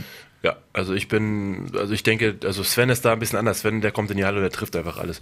Aber nee, ist wirklich so. Also ich, ich habe selten jemanden gesehen, der so, so einen Wurf hat und der, also ich glaube, Sven müsste dafür nichts tun. Also wenn der zwei Wochen lang äh, irgendwie mal nicht in die Halle kommen würde, ich glaube, der würde trotzdem kommen und alles treffen. ähm, bei mir ist es ganz anders. Also ich merke immer wieder, wie mein Wurf sich eigentlich verändern will von sich aus. Also irgendwie, dass der, der Ellbogen in die falsche Richtung will und dass äh, irgendwie die Beine ein bisschen weniger wollen oder dass irgendwie ich am falschen Punkt irgendwie den, den Ball wieder hochschmeiße. Und ähm, deswegen arbeite ich eigentlich jeden Tag an so diesen Mechanics. Mhm. Also wie, wo ist der Punkt, wo ich loslassen muss, wo ist, äh, wie ist die, vor allen Dingen die Bewegung, also wo, wo muss der Ellbogen bleiben, in welcher, in welcher Linie gehe ich den Ball hoch, äh, mit welchen Fingern lasse ich den Ball am Ende fliegen und ich merke, dass ich da jeden Tag dran arbeiten muss, weil sonst geht es manchmal wirklich, also wenn ich das eine Woche oder zwei nicht mache, dann fliegt der in alle Richtungen. Wo ist denn die Zukunft des äh, Basketballwurfs? Also wo kann es noch hingehen? Ich sag dir ein Beispiel, äh, Mieter, weil du mich gerade so fragend anguckst. Im Tennis äh, war die Entwicklung der letzten 20 Jahre, dass die Spieler viel offener sind. Also so, wenn du das so mit Gottfried von Kramm und so ein bisschen zurück überlegst, standen die Spieler sehr, sehr seitlich und dann kam der Erste, der einfach richtig offen äh, stand und dann kam zum Beispiel Nadal, der den Schläger einfach unglaublich bis über die linke, ganz weit bis über die linke Schulter hochgezogen hat und damit einen unheimlichen äh, Spin erzeugt hat. Und so entwickelt sich Tennis im Moment noch weiter. Gibt es im Basketballwurf auch so eine Entwicklung oder ist das komplett eigentlich auserzählt? Dadurch, dass das Spiel immer schneller wird, ähm, wird es auch ähm, schwieriger, sich einen ähm, Wurf zu erarbeiten, wo man wirklich ähm, mit Konzentration frei steht und wirft. Also man wird ja auch enger verteidigt, die Leute sind ja nicht doof und sind natürlich auch auf den Füßen, wenn ein guter Werfer da ist. Ja? Und die Entwicklung geht natürlich dahin, dass jemand aus vollem Sprint, kann man bei David äh, Logan ganz gut wollte sagen, beobachten, er piest um die Ecke. Genau, aus vollem Sprint, eigentlich ohne den Korb irgendwie anzuvisieren, einfach werfen kann. Und da gibt es nicht ganz so viele in Europa, die das können, weil in die Halle sich hinstellen und werfen können, davon gibt es sehr, sehr viele. Aber ähm, wirklich unter so einer engen Verteidigung, dann in entscheidenden Momenten des Spiels, äh, diese Ruhe dann am Ende im Wurf zu haben, äh, davon gibt es ganz wenige. Jetzt hat zum Beispiel Nowitzki einen ganz speziellen Wurf, weil die Legende ist irgendwie, dass er den sich ausgedacht hat zusammen mit seinem Coach. Ne, dieses einbeinige, etwas äh, storchenhafte, nach hinten abspringende. Und klar, das macht natürlich unheimlich viel Sinn. Ne? Nimmst Kontakt auf, springst nach hinten ab, ist eigentlich fast nicht zu verteidigen, man muss ihn halt treffen. Ja, wir Touristen würden, oder ich Tourist, würde mir dabei die Beine brechen und er macht halt dann irgendwie doch äh, sechs von 14 Reihen oder so. Ähm, kommt man dann dadurch vielleicht motiviert auf so eine Idee, sich selber auch einen Wurf auszudenken, für sich für ganz speziell, Sven? Boah, ich glaube, für mich wäre es schwer, mir irgendwas auszudenken und irgendwas das zu treffen. Weil wenn man, wenn es scheiße aussieht und du nicht triffst, dann bist du der Depp dann. Ne? Ja. Willkommen in meiner Welt. ähm, Jan, du, dass du dir mal gedacht hast, Mensch, das könnte man doch mal irgendwie. Nein, also ich glaube, ähm, ich glaube, da ist schon sehr viel Entwicklung passiert. Äh, ich weiß nicht, also ich glaube, Dirk hat vielleicht auch nochmal eine Sache ein bisschen weiterentwickelt und vielleicht für sich ein bisschen äh, äh, hingeschustert, wie es für ihn noch ein bisschen besser läuft. Ähm, Dirk hat vielleicht, also den besten Wurf, ich glaube, die wenigsten vielleicht äh, Wurftrainer würden ihn so lernen, aber er steckt den Ellbogen extrem weit nach oben und nach vorne, sodass du eigentlich gar keine Chance hast, irgendwie an den Ball zu kommen und wirft eigentlich fast hinterm Kopf teilweise. Und ähm, das denke mal, die meisten würden natürlich eher sagen, du musst den Ball sehen und du musst irgendwie noch so ein bisschen was im Augenwinkel haben. Ähm, und von daher, aber wie gesagt, also ich glaube, Technik ist schon eine, eine sehr wichtige Sache. Ähm, vor allen Dingen immer konstant die gleiche Technik zu haben. Also wenn ich zum Beispiel so einen Lukas Steiger sehe, der jeden Wurf einfach komplett gleich aussieht. Damit kommt Konstanz und damit wird man ein guter Werfer. Also ich denke, viele Leute können treffen, aber wenn man eben nicht den gleichen Ablauf jedes Mal hat, dann, dann fehlt irgendwann die Konstanz. Und ich denke, das ist gerade, wenn man als guter Werfer gelten will, ist das Wichtigste. So, jetzt haben wir die Musik von Mietert. Der hat- bringt uns ja jedes Mal eine Liste mit und wir, wir weigern uns. Äh, aber beim letzten Mal haben wir, in der Tat haben wir Guns N' Roses verweigert. Heute ist es soweit, Mietert. Ähm, extra für dich, Sweet Child of Mine. Guns N' Roses. Alba Spezialsendung hier am Montagabend zwischen 19 und 21 Uhr. Wir reden über die Playoffs, über die vergangene Saison, über die nächste Saison. Wir haben Hörerfragen. Wir haben, oh, und wir haben natürlich Jürgen König, unseren O-Ton-Sprinter. Jedes Mal, wenn wir eine Pause machen, kommt Jürgen mit weiteren O-Tönen zurück. Dankenswerterweise. Und diesmal hat er nochmal einen bekommen, und zwar vom Chef äh, Sascha Obradovic. Und er, äh, ja, über seine Erwartungen quasi, seine Playoff-Erwartungen. To be better than last year. hard opponent, hard conditions. Opponent who is coming and having not much to lose. Mhm. Also besser als letztes Jahr soll es dann schon werden, äh, sagt der Boss Sven. Deine Erinnerungen ans letztes Jahr, Playoff. Karriere, kurz und schmerzlos. war das so. Kurz und schmerzlos gegen die Bayern. Ja, war kein schönes, schönes Ende. Was sagt man dann? Dann sagt man zu sich so, ach siehst du, dafür wird jetzt irgendwie der Sommer länger und Ja, das hat man so positiv auf jeden Fall gesehen, ja, dass man ein bisschen mehr Zeit hat dann im Sommer. Aber wenn du dann so hart arbeitest die ganze Saison und ähm, dann willst du nicht so früh dann schon und das, Urlaub ist, gehen. und das ist ja auch eine, so, eine, so eine typische Fanfrage und ich bitte um ehrliche Antworten. Wir sind hier bei einem Sender für Erwachsene und äh, wir können die Wahrheit, Wahrheit vertragen. Also wie wichtig ist es dir denn, Sven? Wie wichtig ist es dir? Was, wie, was bedeutet es? Ma- Mach mal einen Stellenwert auf. Wie schlimm wäre das jetzt in der ersten Runde gegen Ulm auszuscheiden? Oder wie schön wäre es weiterzukommen? Na, also nach der ähm, Leistung, die wir die Saison abgeliefert haben, dritter Platz, Pokalsieg, Top 8, wäre schon ähm, enttäuschend in der ersten Runde rauszufliegen zu fliegen und ähm, sehr enttäuschend sogar. Und die, die Mannschaft hat einfach mehr verdient und, ähm, und hat auch das, ähm, das Gefühl bekommen, dass mehr drin ist und ähm, will einfach mehr noch erreichen und ist hungrig und ähm, Aber ja. Was, was heißt denn enttäuschend, Jan? Also so zum Beispiel Amateursportler kennen das, die haben am Sonntag irgendwie ein Punktspiel oder so, da läuft's gut und dann gehen sie mit einem gewissen Schwung in die Woche. Wenn es scheiße läuft, äh, ja, ist die Laune vielleicht am Montag nicht ganz so gut, aber das reguliert sich dann alles wieder im ernsten Leben, im Arbeitsleben. Wie lange braucht es bei dir oder wie, wie würdest du da mit so einer Niederlage umgehen gegen Ulm? Ja, das dauert schon eine Weile. Ähm, natürlich ist es dann so, dass die Saison zu Ende ist und man dann Abstand gewinnt und ähm, aber das kommt immer wieder, also gerade im Sommer, wenn man dann wenn man dann weg von allem ist, das äh, ist natürlich nicht dann jeden Tag im Kopf und man genießt dann auch mal die, die freien Tage natürlich, man fährt in Urlaub, aber es gibt dann immer wieder Situationen, wo man das vielleicht gar nicht erwartet, wo man dann gerade wie am Strand sitzt oder zu Hause sitzt oder abends beim Essen ist, wo das dann immer wieder kommt und man sich doch schon denkt so, Mann, da war mehr drin. Und dann glaube ich gerade in so einer Situation, wie Sven eben schon angesprochen hat, wo die Mannschaft wirklich ähm, Lust hat, wo die Mannschaft Bock hat, wo die Mannschaft zusammen ist, wo, wo jeder so ein bisschen auch das Gefühl hat, warte mal, da geht noch einiges dieses Jahr. Ich glaube, gerade in so einer Situation ist es extrem schwer. Also es gibt auch Situationen, da geht man vielleicht als Sechster oder Siebter in die Playoffs und sagt, oh, wir haben wir haben eine gute Saison gespielt, weil wir eben doch über unseren Leistungen gespielt haben, aber da ist es dann, da kann man dann auch in der ersten Runde verlieren und sagen, naja, ist scheiße und wir wären gern weitergekommen, aber am Ende des Tages haben wir eine gute Saison gespielt. Und ich glaube, wenn man aber dann wirklich so wie wir einfach mh, was fühlt und sagt, da geht einiges dieses Jahr, dann ist es noch um einiges herber und um einiges enttäuschender. Mietert, wie ist es bei dir? Du bist ja so ein, eigentlich so ein Typ, wo man sagt, dem, dem lacht die Sonne aus dem Hintern, der ist immer gut drauf. Den würde das jetzt nicht besonders anpacken, so eine Niederlage, das Leben geht weiter. Ist das nur Fassade oder wie, wie, wie verarbeitest du sowas? Also ganz einfach, verlieren ist immer scheiße, ne? kann man ja Mhm. aussprechen. Und ähm, also gerade wenn ich ans letzte Jahr denke, das schleppt man wirklich lange mit. Also schleppt man auch in so eine Saison mit und ähm, einfach ein schlechtes Gefühl hat man im Magen, nimmt man mit. Das muss man einem nicht immer anmerken können. Ich glaube, gerade bei mir merkt man das vielleicht nicht, aber ich nehme sowas schon mit, ne? obwohl ich auch gerne die positiven Dinge auch im Leben äh, eher so sehe, aber so Niederlagen, die tun schon weh als Sportler. Und auch eigenverantwortlich im Sinne von, warum habe ich da das gemacht und dort jenes gemacht, warum habe ich den Spieler nicht verpflichtet und den gehen lassen oder so. Also benennst du es dann auch ganz klar, beziehst du es auf dich? Ich würde jetzt nicht sagen, dass ich jetzt alles hinterfrage. Ich glaube, dass man, bevor man Entscheidungen trifft, dass ich da sehr viel drüber nachdenke. Nicht irgendwas einfach so entscheide, sondern sehr viel drüber nachdenke, wie wir das gemeinsam sowieso als Team machen. Und dann äh, alles, was man hat, äh, setzt man da rein, versucht das Beste draus zu machen. Und hinterher, klar, denkt man auch nochmal darüber nach, aber jetzt so Sachen in Frage stellen oder so, das ist. Ähm, glaub Was ist denn konkret eigentlich deine, was, wo würdest du sagen, ist deine Hauptaufgabe im Verpflichten von Spielern? Also fängt jetzt für dich die Saison eigentlich erst an, wenn die Playoffs vorbei sind? Ähm, nee, also so eine Vorbereitung auf eine Saison, das läuft eigentlich über das ganze Jahr. Natürlich alles im Hintergrund, weil im Vordergrund steht auf jeden Fall, ähm, dass das Team, die Spieler, jeder einzelne Spieler ähm, bestmöglich sich auf seinen Job, aufs Basketball konzentrieren kann. Und ähm, dazu gehört auch das Trainerteam.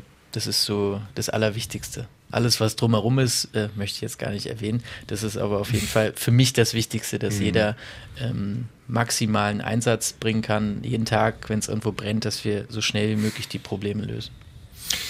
Naja, dann hoffen wir mal, dass es viel zu feiern und wenig zu beklagen gibt. Wir haben noch eine ganze schöne halbe Stunde und zwar mit Musik von Mieter Demirel und auch von Sven Schulze. Hm, Sven, hast du was mitgebracht? Ja, ah, Regulation wieder, sehe ich hier. Wie jedes Mal. Komm, ein Titel noch, ein Titel noch von Mietat und wir nehmen The Cure, Boys Don't Cry. Ich weiß, äh, dass das möglicherweise unseren Techniker jetzt in tiefere... Nee, hast du? Hat er! Ab dafür. Radio 1.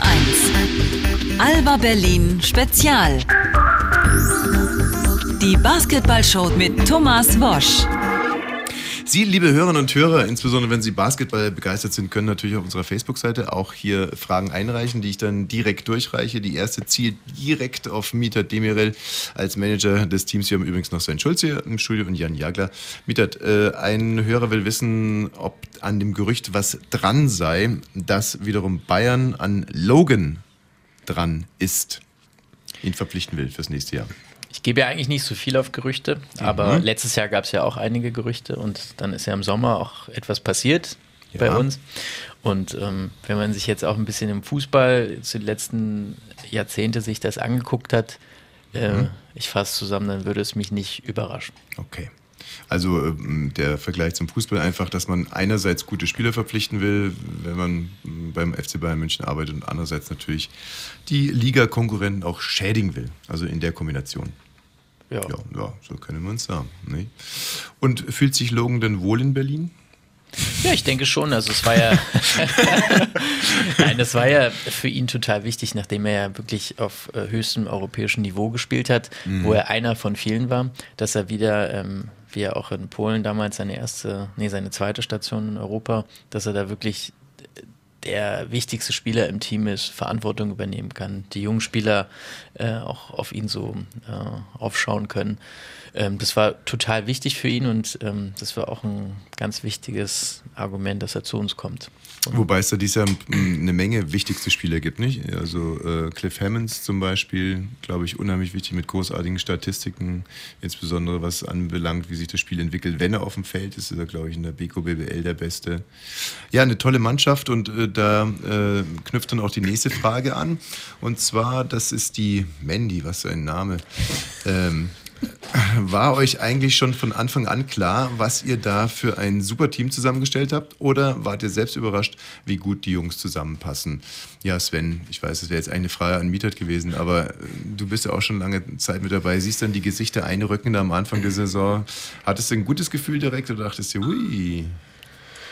Naja, da waren schon, war schon ein bisschen äh, kein flaumiges Gefühl im Magen, aber war schon irgendwie anders. Also es waren keine wirklich, also mit David mal ausgenommen, keine namhaften Spieler oder so, wo man sagt, aber ähm, dann, aber als dann das Training losging und wir dann auch die ersten paar Spiele hatten, war schon sehr beeindruckend, was wir da aufs Parkett gelegt haben, auch mit was für einer was für eine Energie und was für ein, für ein Wille und so. Ich habe natürlich Jan vergessen mit namhaften Spielern, sorry.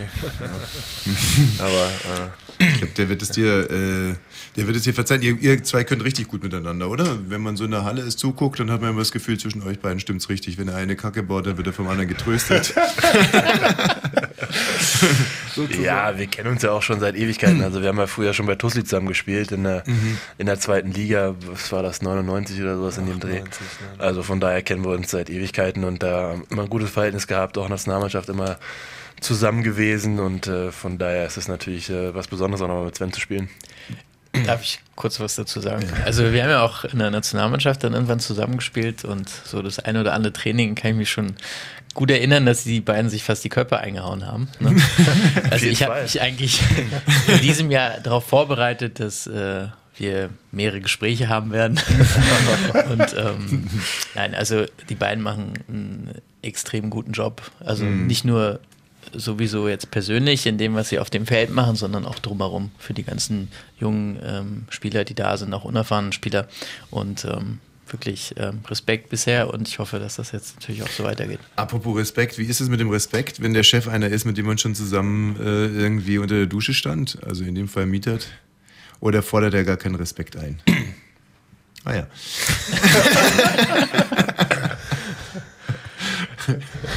Gut. Ähm, Wer soll jetzt eigentlich was dazu sagen? es war alles schon, ist im Prinzip eigentlich alles gesagt. Wir haben äh, nochmal Sascha Obradovic und ähm, der erklärt uns, wie ihr euch, Sven und Jan, dann vorbereiten will auf die Playoffs. Short intensive practices, you know, like to, to hear a lot of talkings, a lot of videos a lot of, you know, like um, mental preparations. mental preparation, also das ist die mentale Vorbereitung. Äh, wie sieht die jetzt genau aus, Jan? Mental preparation? Ja, ich denke, wir werden äh, unzählige Stunden vor dem Fernseher sitzen und uns äh, die Spiele der Ulmer angucken in äh, allen möglichen Ausführungen der letzten Wochen, was sie so aufs Parkett gezaubert haben. Mhm. Und ähm, gleichzeitig werden wir natürlich auch in der Halle stehen und auch vielleicht in, äh, in etwas langsamerem Tempo darüber reden, wie wir das äh, angreifen wollen, was sie verteidigen. Und äh, ja, also ich denke schon, dass da eine Menge, dass so eine, so eine Situation natürlich sehr, ähm, vor allem mental sehr schwierig sind teilweise, weil es einfach eine Menge Informationen sind, die man da verarbeiten muss. Ähm, und dann natürlich auch in kürzester Zeit, also was haben wir jetzt vier Tage noch oder so, dass äh, da wird schon einiges auf uns zukommen. Was dann den, den Amateurbasketball ganz äh, entscheidend vom Profibasketball unterscheidet, sind Spielzüge, viele, viele Spielzüge. Am Ende der Saison kennt jeder alle Spielzüge, oder Sven? Ja. Ich also glaube, jetzt nicht nur im Team, sondern die Ulmer kennen eure, ihr kennt die von den Ulmern. Von den Ulmern kennen wir sind, dadurch, dass wir dreimal schon gegen die gespielt haben, mhm. muss man das nur wieder so auffrischen ein bisschen und ähm, die kennen unsere Spielzüge, denke ich mal auch und äh, man. Es ist ähm, auch etliche Mannschaften spielen auch das Gleiche, haben so das gleiche Schema, System und dann ist es dann alles immer irgendwie ein bisschen gleich. Ja. Also ist das sozusagen, wenn man, wenn, wenn äh, Leute das erstmal in der Halle sind, dann fragen die, warum hat der kleine Mann sich jetzt gerade auf den Kopf gehauen oder so? Dann sagt man, ja, der hat jetzt gerade einen Spielzug angesagt, muss man darauf achten. Erst haut sich der Trainer auf den Kopf, dann sieht der kleine Mann das, haut sich auch auf den Kopf und dann heißt es einfach, das ist der, dieser und jener Spielzug. Nicht? Aber dann sagt natürlich jeder kluge Zuhörer, ja, aber wenn der sich dreimal auf den Kopf hat, dann wissen die Gegner doch, was jetzt kommt. So ist es doch eigentlich auch, oder? Ja, schon. Gibt es da ja. noch Überraschungen? Nee, ich glaube, also vielleicht im ersten Spiel, dass mal ein System ein neues System sein wird, aber dann wird der Assistenzcoach gleich sehen und wird sich das notieren und aufschreiben und dann in der nächsten Auszeit, dann wird es gleich, ja, das war das Spiel, wo er sich auf die Brust schlägt oder so, mhm. dann ist dann das Neue und dann weiß man das eigentlich auch schon wieder. Also auf, was, auf was basieren eigentlich diese Spielzüge, Jan? Um was geht es eigentlich bei einem Spielzug schlussendlich? Naja, es geht natürlich schon darum, dass man, ähm, dass man einen bestimmten Spieler den Ball in einer bestimmten Position ähm, bringen möchte. Also wie wir einen Spielzug haben, wo wir einfach mehrere äh, Blöcke stellen für Logan, damit er an der Dreierlinie seinen, seinen Wurf nehmen kann. Okay, jetzt mal ganz konkret. Was heißt mehrere Blöcke für Logan? Also jetzt, äh, weiß nicht was, letzten zwei Sekunden. Aufwär, damit jeder sehen kann, naja, ich versuche es mich, für mich mir irgendwie klar zu machen. Also wir gehen jetzt mal davon aus, Finale gegen Bayern ist die letzten zwei Sekunden, ist Gleichstand. Und was wird dann angesagt? Und dann würde der Trainer jetzt überlegen, klar, unser bester Schütze soll die Pille in die Hand bekommen. Gut, dann sagt sein Assistenztrainer, davon gehen die doch aus, oder? und dann sagt er, halt's Maul, Augen wirft, ob die davon ausgehen oder nicht. Wir müssen uns jetzt was ausdenken, dass es auch klappt. Naja, ich glaube, das ist ja genau der Trick im, im Profisport, weil jeder weiß, was kommt. Ist genau der Trick daran, ähm, möglichst mehrere Optionen zu haben. Und äh, Mhm. ähm, aus einem System, wie gesagt, zum Beispiel immer wieder versuchen, den Ball nach innen zu bekommen, aber dann beim dritten Mal ähm, ist jemand, den wir noch in der Ecke haben, der eigentlich da steht und von dem wir wissen, dass äh, wenn wir den Ball immer nach innen spielen, sein Gegenspieler versucht zu helfen und dann hoffen wir darauf, dass er vielleicht einen Schritt zu früh äh, schon reingeht zum Helfen und dann ist der in der Ecke frei.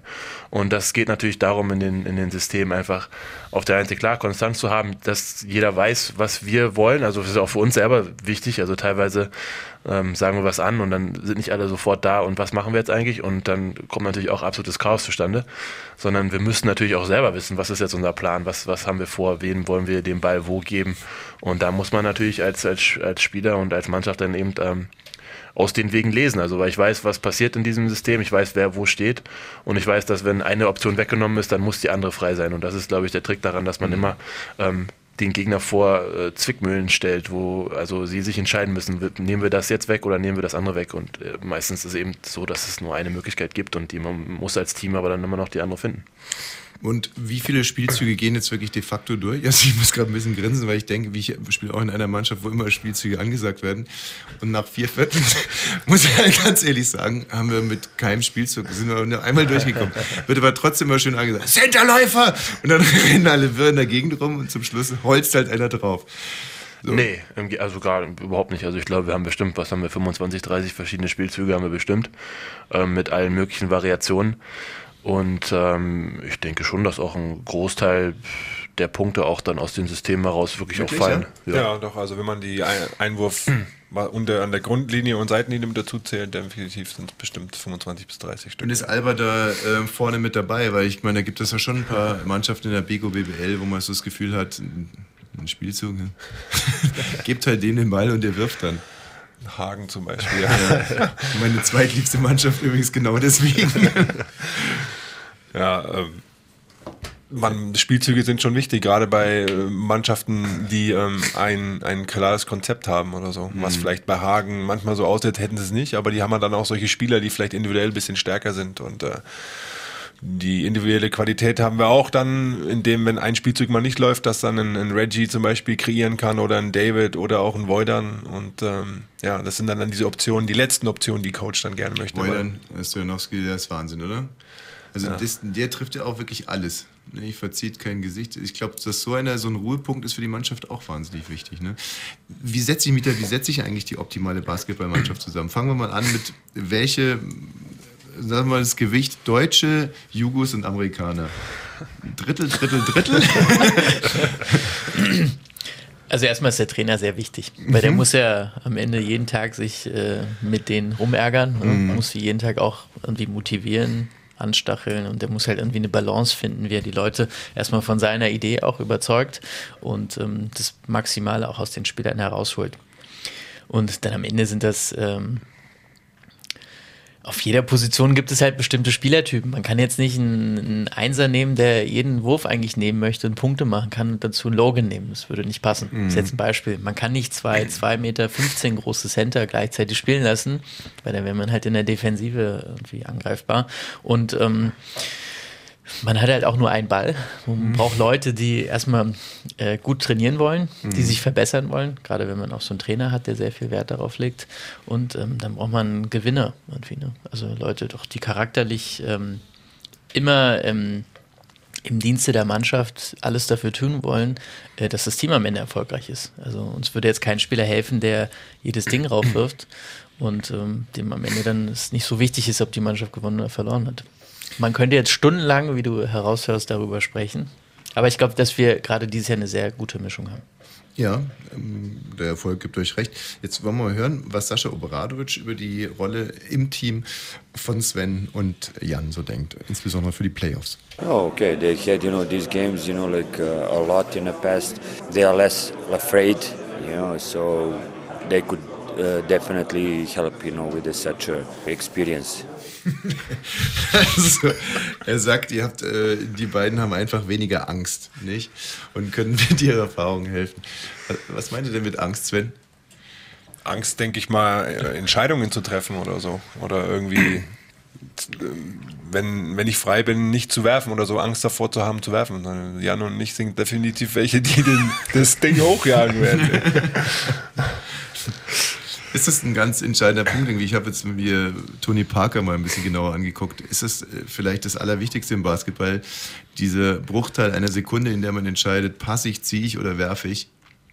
Ja, ich, das ist eigentlich was einen guten vom schlechten oder mittelmäßigen Basketball unterscheidet. Also ich glaube, das ist äh, mit das Wichtigste, was man besitzen kann, die Fähigkeit zu entscheiden, was, was mache ich, werfe ich, dribbel ich, passe ich oder ja, schmeiß den Ball ins. Hat es, auch damit, hat es auch damit was zu tun, dass man, bevor man den Ball in die Hand bekommt, irgendwie quasi so eine Art Screenshot macht vom Feld, dass du einfach so, wie soll ich stelle mir das vor, so machst so klick, klick und dann ist irgendwie alles im Kopf fest, dann kriegst du den Ball, weißt ganz genau, wer wo steht.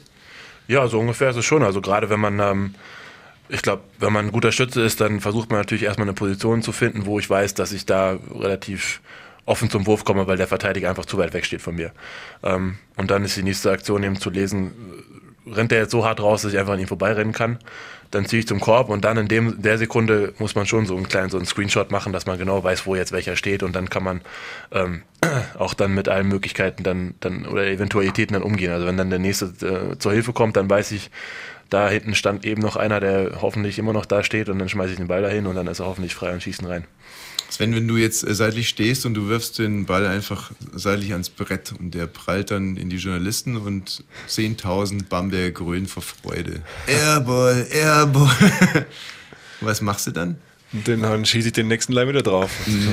Also wenn ich in der Situation bin, nein, also das ist erstens mal passiert es nicht.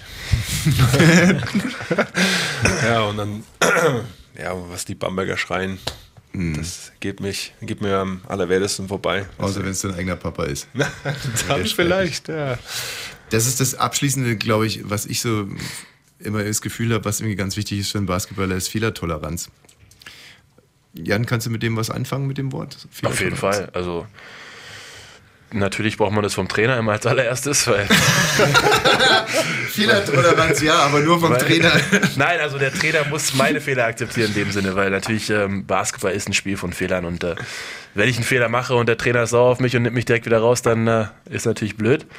Aber natürlich muss man auch selber mit seinen Fehlern umgehen lernen. Also ähm, man kann nicht äh, lange drüber nachdenken, man kann nicht sauer sein, weil es keine Zeit dafür ist. Also man muss äh, nach hinten sprinten und man muss wieder da voll da sein und darf da nicht den nächsten Fehler machen. Und äh, ich glaube, viele Trainer reden immer über dieses so äh, Fehler vermehren sozusagen. Wenn ich einen ersten Fehler gemacht habe, dann, äh, weil ich eben immer noch drüber nachdenke, den nächsten Fehler mache, den nächsten Fehler mache. Und das mhm. ist, glaube ich, das, was, was tödlich sein kann. Also man muss äh, diesen Fehler sofort abhaken können und muss sich sofort wieder auf die nächste Spielsituation einlassen. Und ähm, das ist mit das Schwerste, glaube ich, was man als junger Spieler lernen muss und kann. Und das heißt eigentlich auch, dass wenn ein Spieler das nicht kann, dann muss man ihn nach dem Fehler eigentlich runternehmen. Und das hat gar nichts mit Abstrafen zu tun, sondern es ist einfach eine ganz klare Analyse. Er hat diese Fehlertoleranz nicht, jetzt hole ich ihn runter, damit er sich wieder neu aufbauen kann.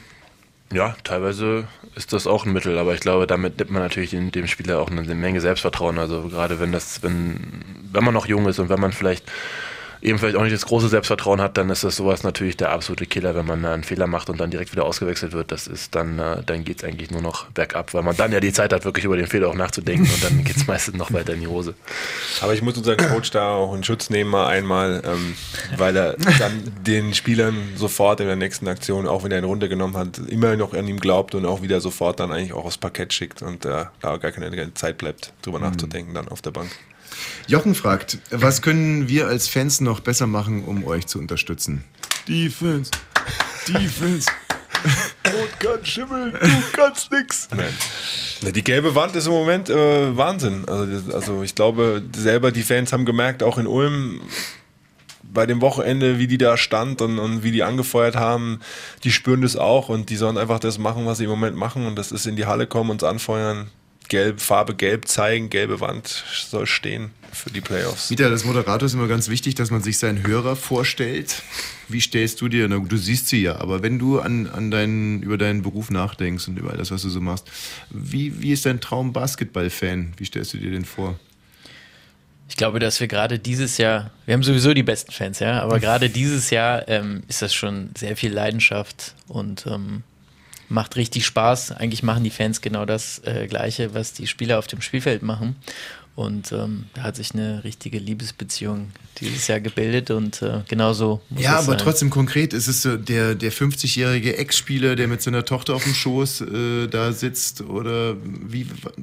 Beschreib einfach mal, wie in deinem Kopf, in deiner Fantasie, dann sage ich dir irgendwann mal, wie ich mir meinen Radio 1-Hörer vorstelle. Ähm, ich glaube, ich kann mich da nicht auf einen irgendwie begrenzen. Also es ist auch wieder eine Mischung. Ne? Man hat so ein paar Wahnsinnige, die die ganze Zeit stehen und schreien und äh, dieses Jahr haben wir auch sehr viele, wo man denkt, ja, das sind ja eigentlich so ruhige Familien oder so und die gehen halt auch richtig von der ersten Minute, vielleicht nicht von der ersten Minute, aber so im Laufe des Spiels richtig mit äh, mit der Mannschaft und wir brauchen jeden Einzelnen. Also so diesen Prototypen eines Fans. Schwierig. Ich glaube, man kann nur auf einen Fan kann man wirklich verzichten. Es gibt manchmal so Männer, die die ganze Zeit nur vor sich hin maulen. Ah, nee, oh nee, der Scheiße. Oh Gott, jetzt kommt der noch. Oh, siehst du, wusste ich doch. es ist so. Aber ähm, die Spezies stirbt aus. So, ähm, Maurice will wissen, oh, da sind wir ja schon fast, haben wir den Bogen fast schon zu Ende gesponnen. Wie weit ist die Planung für die kommende Saison? Wer bleibt, wer geht? Mietat geht natürlich an dich. Ach so. ähm, also hatte ich ja vorhin schon gesagt, die Planungen, die ähm, beginnen eigentlich schon mit der Saison, Mhm. ähm, aber trotzdem ähm, läuft das alles hinter den Kulissen. Wir sind ähm, ganz stark auf die Playoffs fokussiert und dahin fließt alle Energie und ähm, Würde so jemand wie Akpina oder Fülle vielleicht beim mitteldeutschen äh, MC oder wie die auch immer heißen, würde der 20 Minuten pro Spiel bekommen und ein ganz glücklicher Spieler sein? Das weiß ich gar nicht. Hm. Ich glaube, gerade Ismet ist ein super Beispiel dafür. Der ist dieses Jahr erst zu uns gekommen, Mhm. kam aus einem kleineren Programm. Der hat äh, dieses Jahr einen enormen Schritt gemacht und ähm, vielleicht können wir nächstes Jahr schon richtig ähm, einbauen. Oh, auf unserer Facebook-Seite meldet sich gerade ein Dirk Bauermann und fragt, warum Thomas Wosch so wenig Spielzeit bekommt dieses Jahr. okay. ähm, und ähm, dann noch eine persönliche Frage: Wann gibt es einen Livestream aus der Halle? Bewegbilder? Mietert? Fragst du mich jetzt? Ja. Ja, Sven nicht, in dem Fall. Sowas wie Albert TV, alle Viertel live gestreamt. Äh, das würde jetzt den Rahmen sprengen. Das ist etwas komplexer, als jetzt einfach Ja. einen Livestream anzubieten. Mhm. Ähm, es gibt ja neue Verhandlungen mit äh, neuen TV-Partnern und warten wir mal, was im Sommer passiert. Okay, also das fände ich zum Beispiel noch verbesserungswürdig. Und jetzt kommt die allerletzte Frage und die geht an Jan und zwar auch ganz aktuell gestellt auf Facebook. Welche Emotionen kamen bei Jan Jagler nach dem Sieg gegen die Bayern auf? Also das ist jetzt ja welcher, welcher Sieg? Ne? Du meinst wahrscheinlich den gestern. Ja, klar. ja, ich meine, gegen Ex-Vereine zu spielen und zu gewinnen ist natürlich immer was ganz Besonderes äh, für jeden Sportler. Und ähm, natürlich, äh, so oder so ist es auch für, für alle, wenn man den Tabellenführer schlägt, wenn man die Mannschaft, die ähm, irgendwo die Liga auch dominiert hat, dieses Jahr schlägt, natürlich was ganz Besonderes. Aber für mich, klar, war, war ein hervorragendes Spiel, war ein super Spiel, hat richtig Spaß gemacht, auch vor allen Dingen wieder in der, in der Halle zu spielen, wo man die letzten zwei Jahre sehr, sehr viel Zeit verbracht hat. Und ähm, hat sich auf jeden Fall super angefühlt. Ja, und war ja auch das letzte Spiel dieser Saison, äh, der Uli Hoeneß dann auch nochmal in der Halle war, nicht? Das hat ja dann auch erledigen, diese Spiele. Eigentlich schade, wenn man sich vorstellt, vielleicht das letzte Spiel, das sie gesehen hat und dann eine Klatsche. Sachen gibt's, die gibt's gar nicht. So, wir sind am Ende. Sven Schulze war bei uns, Jan Jagler und Mieter Demirel und wir haben uns ein bisschen eingestimmt auf die Playoffs. Am Samstag geht's los in der Max-Schmeling-Halle gegen Ulm, das erste Spiel und äh, auch eine Runde, bei der man dann äh, im entscheidenden Spiel das Heimrecht hätte, was ja auch nicht ganz äh, unentscheidend ist. Also da kommt eine Menge Spaß auf uns zu und musikalisch hat Sven äh, mich jetzt nochmal voll überzeugt. Und zwar mit einem Titel, den er sich gewünscht hat von Max Herre, King vom Prenzlauer Berg. Da kann sich jeder angesprochen fühlen, der will. Vielen Dank fürs Kommen, hat Spaß gemacht. Tschüss, macht's gut. Ciao. Neulich war ich mal wieder in Ostberlin. Radio 1. Nur für Erwachsene.